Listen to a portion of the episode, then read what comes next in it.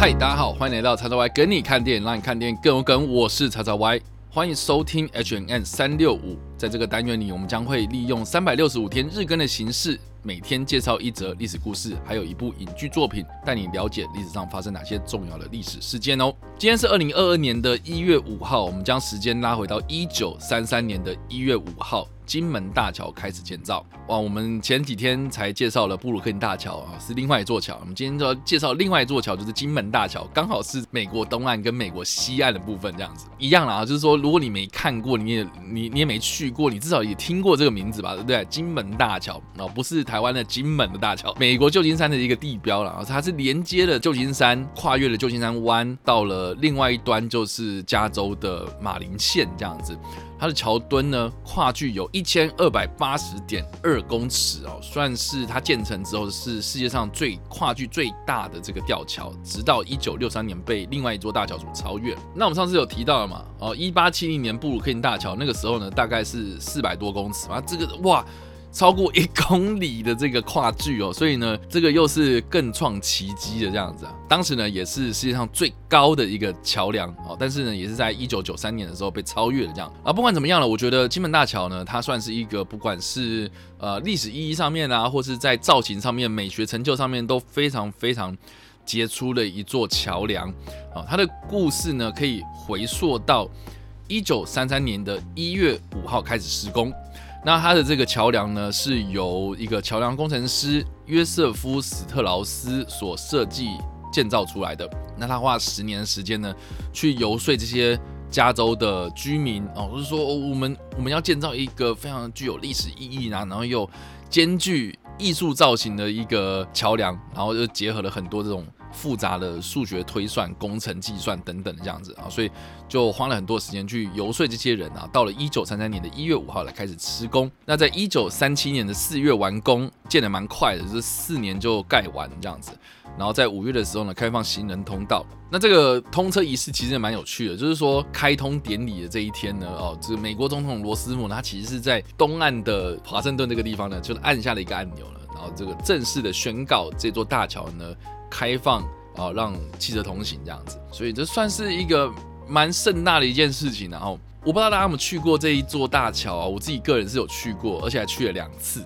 我小时候，我在国小的时候去了第一次，国小大概六年级的时候吧，暑假，然后那跟着团体去的，所以就是印象没有很深。我最大的印象就是我在它的那个呃附近啊，它那个算是金门大桥的一个瞭望台吧，然后就是专门看风景的一个。平台，然后那边就展示了一个绳索的内部构造，一个剖面图，然后里面它就是一个很大的钢缆哦，然后里面就是很多小钢缆组成起来，所以算是一个呃很多的这个古线呢，这样子串联起来这个巨缆这样子。那当时呢，我印象很深刻，就是说当时天气很热，太阳很大。然后那时候小时候嘛，我是只是觉得说，我外面好热，我不想走这样，然后就就没有去走这个啊。然后当天气真的很好，而且很难得哦。旧金山湾是一个很多雾的地方啊。我们那个时候，照理来讲，应该是一个非常非常难得的一个机会，就是说，在天气非常好呢，你可以看到完整的金门大桥的情况之下呢，然后去走这个金门大桥，这样，我真的觉得这小朋友那个时候不懂事，我说没有把握这个机会，这样。结果我第二次去的时候，大概是前五年的时间吧，就是我去美国找我哥的时候，然后我们就，哎，我们就去去了这个地方，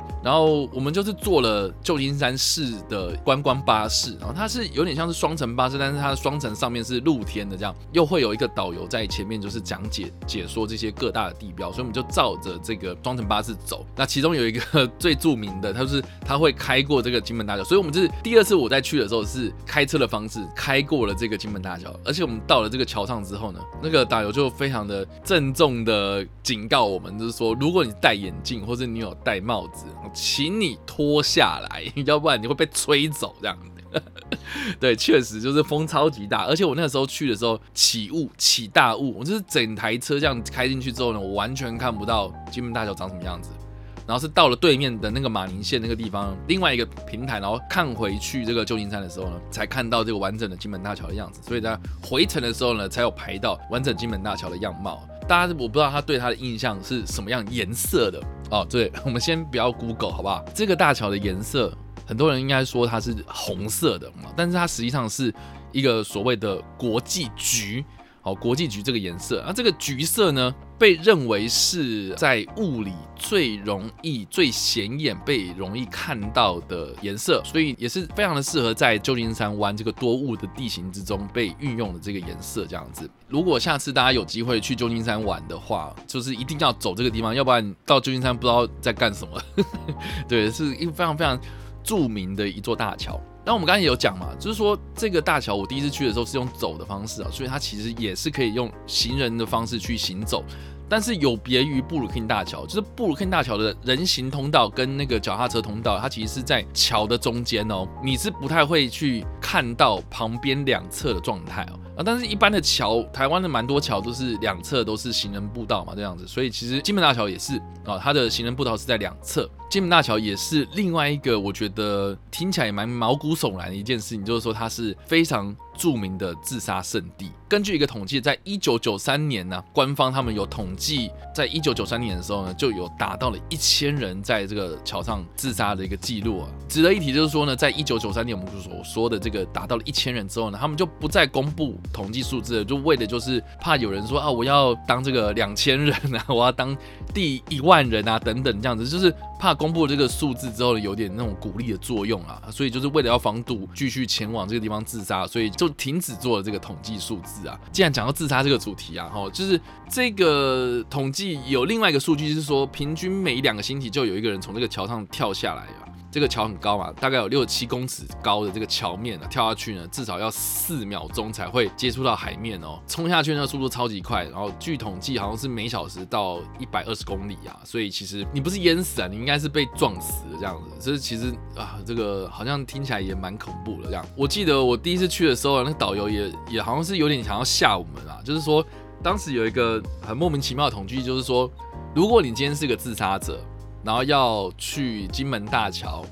自杀的话，你会选择面海还是面湾？据说好像是靠近这个太平洋那一侧的比较多。哦可能说是不想要留念吧，哦，但是不管怎么样呢，就是到了二零零五年的时候呢，金门大桥管理处他们就有决定投资了一笔钱，然后去安装一些安全的护网，阻止这些自杀者前往自杀的一些行为然后啊，但是因为当时的经济状况没有很好，所以这个计划就一直被延迟、延迟、延延延延到现在这样。那有关金门大桥的电影啊，其实也蛮多的，毕竟是一个著名的地标嘛，所以有很多电影作品、影视作品都有利用到这一个场景。包括《X 战警：最后战役》啊，《X 战警》三部曲的第三部曲最后一部，它里面有个桥段，就是万磁王就把这个金门大桥给拆了，然后就连接一路连接到这个在旧金山湾里面的恶魔岛上面，然后要去攻入这个恶魔岛上面的这个基地。那也蛮有趣的啦，哈，就是说这一个金门大桥总长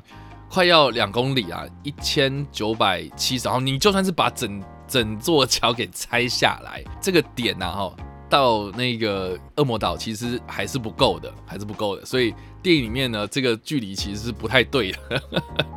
但是你也知道啊，就是说万磁王他除了是把这个桥拆了之后呢，他也可以任意的将这个金属延展，所以他能不能让这个桥变长了，这个应该也是他的能力范围之一啦。那另外呢，呃，还有几个重要的影剧作品哦，像是《怪兽大战外星人》或者《环太平洋》，或是二零一四年就是好莱坞拍的这个《哥吉拉》哦，里面都有出现金门大桥，《魔鬼终结者：创世纪》哦，也有最后的那个大战呐，哦，也是在。金门大桥上面发生的啊，但是我个人呢，哦，最推荐、最推荐的应该是二零一一年所推出的这一个科幻电影《星球崛起》这部片哦，这个也算是在金门大桥上面一个非常非常重要的一个场景哦。这部电影啊，我相信大家应该很熟悉的，它是重拍一九六八年《浩劫重生》系列电影的重启之作哦，用这个现代更进步的电影科技啊，来重现这个人猿跟人类之间的这个战争。那这部片它是在描述说，有一个科学家他想要研发出一种能够治疗阿兹海默症的病毒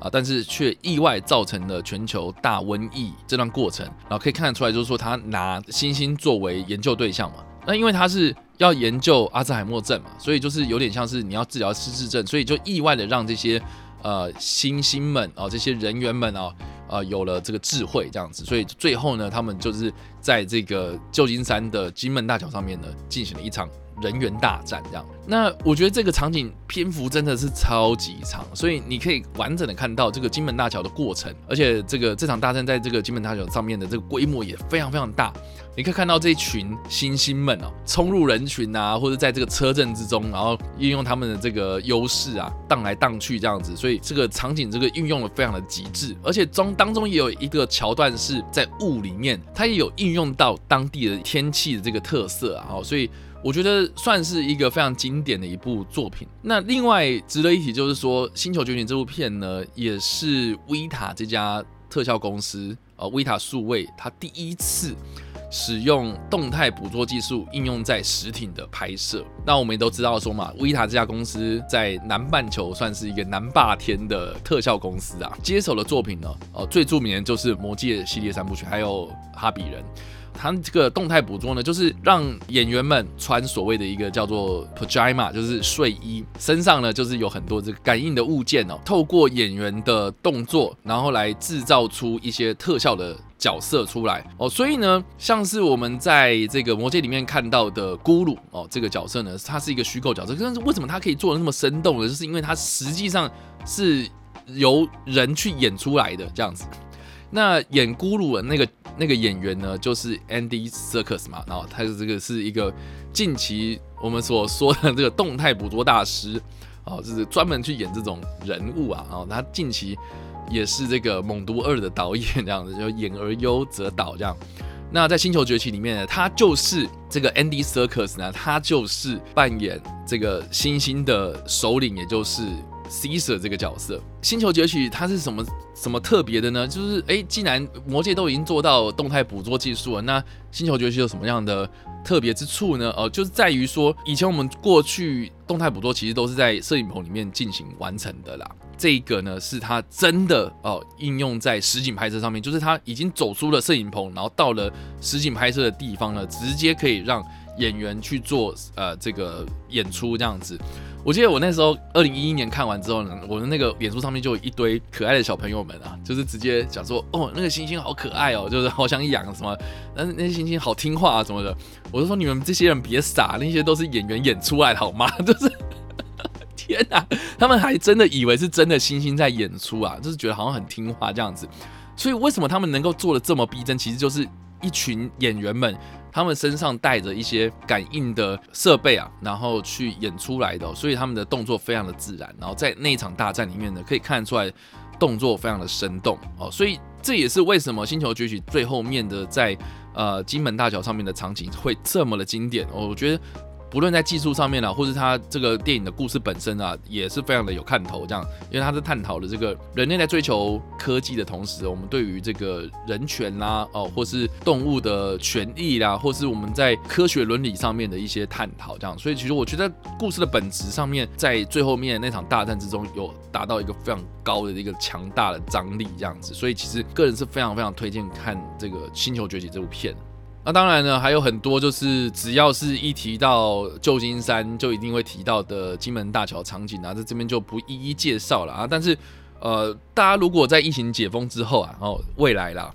如果这个疫情真的过去了啊，想要出国走走的话，到了旧金山真的也是要好好的去走一趟金门大桥这个地方，然后看看旧金山这个地方有很多不同的场景啊。你像蚁人也有嘛，对不对？他也是在旧金山里面拍的，所以。大家也可以去借由呃这个这次我们介绍的机会，然后去好好认识一下金门大桥这个地方，然后还有星球崛起这些电影啊，我们可以把它重新拿出来再重温一次啊，看一下当时这个被很多人认为是真的星星来演的啊新本新本基金会的这个抨击，这个严重抗议这样子之下，这些这个非常经典的一部电影作品。那介绍给大家，大家喜不喜欢这一次的节目呢？如果你喜欢这次的节目，也别忘了按赞、追踪我们这个频道，或是在各大社群平台上面推荐分享我们这个节目，也别忘了到 Apple Podcast 上面留下五星好评。如果你有任何的想法，或是想要留言给我们的话，也别忘了到我们的社群平台上面来跟我们做互动哦。那以上呢就是我们这一次的 H N N 三六五的内容，我们下次再见，拜拜。